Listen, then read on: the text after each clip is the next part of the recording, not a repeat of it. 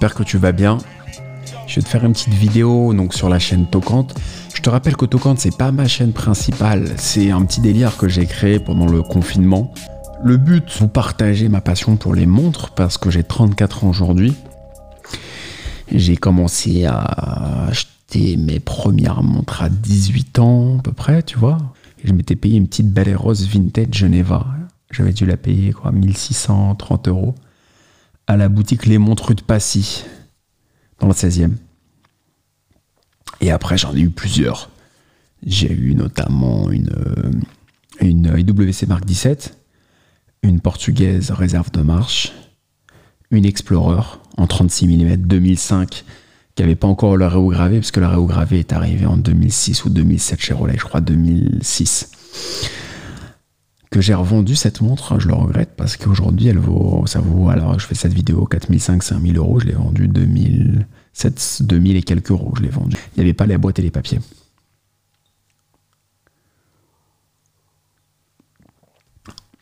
Et ensuite j'ai acheté, donc il y a un an, une Erking 116 900. Au départ je voulais m'acheter une Just Wimbledon. Tu sais, celle qui a les, euh, les chiffres romains elle est très belle, la, la Duchess Wimbledon. J'aimais bien.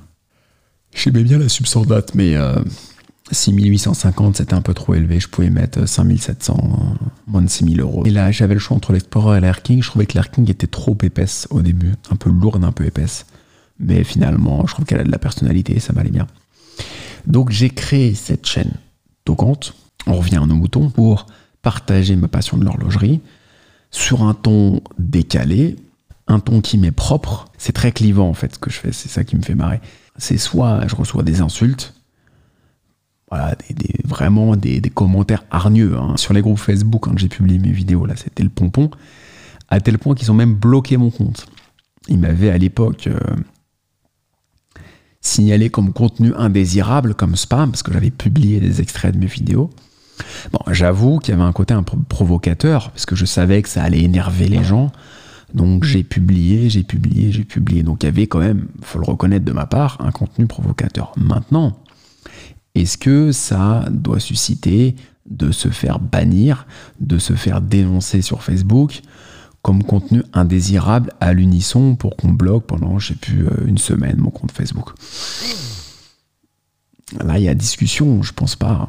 je pense pas qu'on doive en arriver là. C'est un peu dommage, mais bon, après, c'est la frustration des uns et la frustration des autres. En tout cas, critiquer, c'est bien. Si c'est des critiques constructives, moi, je prends toujours. Maintenant, ce que je dis toujours, c'est que si toi, qui regardes cette petite vidéo, tu critiques, t'es un donneur de leçons, faut faire ci, faut faire ça, faut massin, machin, moi, je vais te donner un seul conseil. Pourquoi tu fais pas comme moi? Achète-toi un micro à 400 balles, achète-toi un MacBook Pro à 3000, investis de l'argent, mets de côté, fais tes trucs, et fais aussi bien que moi, fais même mieux que moi. Et si tu fais ça, j'en serai le premier content, le premier ravi. Et je serai le premier à dire, écoute, franchement, tu m'as critiqué, mais aujourd'hui, tu fais un super boulot. C'est toujours plus facile de critiquer que de faire. Et t'es pas obligé d'acheter du matériel comme je l'ai fait. Tu peux acheter des choses bas de gamme, même faire avec ton iPhone dans un premier temps, mais J'accepte pas la critique de quelqu'un qui fait rien. Si tu fais rien, ne critique pas. Par contre, si toi, tu es un grand YouTuber, tu fais des super podcasts, des super reviews de montres, je vais t'écouter. Tu vas me dire, ouais, Alexandre, là, t'as merdé sur ça. Là, tu t'es trompé de référence. Là, c'est pas bien préparé. Là, c'est trop improvisé. Là, ça va pas. L'image, la colorimétrie, euh, ton podcast, la voix, ça va pas. Euh, là, je peux tout entendre. Je m'assois, je suis comme ça, je suis avec mon café, tu vois, et là, je t'écoute. Je te dis, ok, vas-y, dis-moi, tiens. C'est quoi Je prends même des notes, tu vois. Mais si les gens qui font rien et qui sont dans la simple critique gratuite, tu peux pas leur donner du crédit. Tu peux pas écouter ces gens-là. Ça n'a pas de sens. Donc c'est pour ça que j'ai arrêté de poster sur les groupes Facebook parce que je vois pas l'intérêt à part se déchaîner. En fait, leur, leur hargne, ils l'ont prise de tous les forums des années 2000, 2000-2010. Et maintenant, vu que les forums, ça s'est cassé la gueule, bah, tous les forums, euh, forums à montre, Chronomania, etc., les plus ardus, les plus frustrés, ils sont allés migrer sur les groupes Facebook. Et tu vois, la haine, en fait, ça se balance d'un. C'est comme d'un continent à l'autre. Ça se balance d'un média à l'autre, d'un support à l'autre, d'un hébergeur à l'autre, d'un réseau social à l'autre. Donc, Tocante, en fait, j'ai voulu le créer voilà, pour me faire plaisir, pour provoquer un peu, parce que c'est mon caractère fondamentalement. Et ça a un contenu, comme je te l'ai dit, très clivant. Après, on aime ou on n'aime pas. Donc, je te disais, ça, c'est les gens qui n'ont pas aimé. Après, les gens qui ont aimé, ils m'ont fait des super retours. J'ai des, vraiment des commentaires hyper intéressants. Je vais pas les mettre là parce que je vais pas citer les, les gens par souci de confidentialité. Ils voudraient pas que leur nom soit associé à ça. Mais en tout cas, j'ai reçu des, beaucoup d'encouragement. Euh, voilà, donc si tu veux, je suis parti du postulat, comme je te l'ai déjà dit, que le milieu de l'horlogerie, c'est un milieu qui est assez confiné. Le milieu de l'horloge, il n'a pas attendu le coronavirus pour être confiné, c'était déjà bien confiné avant. Le milieu de l'horlogerie, moi je le connais bien, figure-toi. Puisque j'ai été manager aux Galeries Lafayette pendant deux ans, et pendant une année complète, j'étais à la haute horlogerie. Voilà. J'avais dans mon périmètre, comme on disait, des marques telles que Rolex, Omega, Piaget, Blancpain, Hublot, toutes les marques horlogères qui sont présentes dans les magasins de luxe, hein, boulevard Haussmann. J'étais un des managers terrain opérationnel du secteur.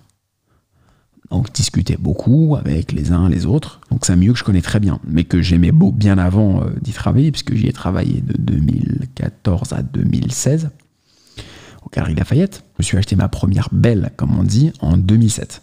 Tu vois, sept ans après, j'ai travaillé dans l'horlogerie. Sept ans après, m'y intéresser. Donc voilà, je m'y intéresse depuis 2007. Donc ça fait un petit moment, ça date pas d'aujourd'hui. Je m'y intéressais quand j'avais pas un radis, pas un flèche, comme on dit. Maintenant, les temps ont un peu changé, même si on n'est pas, on n'est pas, on n'est pas, il n'y a pas d'aboutissement encore. Voilà l'idée, voilà qui se cache derrière Tocante, voilà les convictions. Les convictions, c'est de dire, mettons un coup de pied ensemble dans la fourmilière dans ce milieu-là. Donc c'est pas pour le foot par terre ou c'est pas pour le critiquer ou quoi, puisque je suis passionné réellement de montres. C'est simplement pour dire arrête de péter plus ton cul avec tes montres, ça ne sert à rien. Moi, j'accepte tout le monde, que tu viennes de banlieue, que tu sois black, blanc, beurre, chinois ou quoi, que ce soit de l'argent euh, déclaré, pas déclaré. Je vais pas te critiquer si tu as des belles montres, bravo, bienvenue au club. Et jusqu'à présent, le milieu de l'horlogerie, c'était un petit microcosme de club où il fallait rentrer. Euh, c'était un espèce d'entre-soi, comme tu vois dans des country clubs parisiens, par exemple, dans le Bois de Boulogne, en bas des Champs-Élysées également. Tu vois, des country clubs très fermés que je côtoie dans mon métier actuel. Je vais pas te dire ce qu'est mon métier actuel, mais dans mon métier actuel, je côtoie ces clubs-là. Mais si tu veux, c'était un entre-soi complètement fermé, complètement euh, d'initié. Et moi, c'est pas ma vision du tout. La vision il faut rester dans un petit milieu d'initiés, moi, je le combats tous les jours. Donc, si tu apprécies les valeurs de ma chaîne, les valeurs de Tocante, qui sont des valeurs très simples, des valeurs de franchise, de mettre un coup de pied dans la fourmilière, tu vois. Voilà, les, toutes ces figures de proue euh, à la Audiard, si ça t'apprécie, avec ce franc-parler par ego, bah tu peux aller sur ma chaîne principale. Je vais te mettre le lien en description. Et tu peux surtout écouter mes podcasts quotidiens, parce qu'en fait, dans mes podcasts quotidiens, je vais plus loin. En fait, quand c'est un aperçu, ça me permet aussi d'aller chercher des gens passionnés de l'horlogerie pour les ramener dans mon univers plus généraliste, moins précis, moins niche que l'horlogerie. T'as un contenu qui va être euh, très à l'américaine. Après, il faut aimer. Hein, si t'es euh, trop français, conservateur, euh, c'est vrai que t'apprécieras pas mon, mon contenu. Après, si tu as, une vision un peu plus ouverte, tu risques d'apprécier. Donc, je te laisse aller voir, je te laisse écouter, je te laisse découvrir. Et ensuite, tu me fais un retour avec grand plaisir. Écoute, profite bien et à bientôt.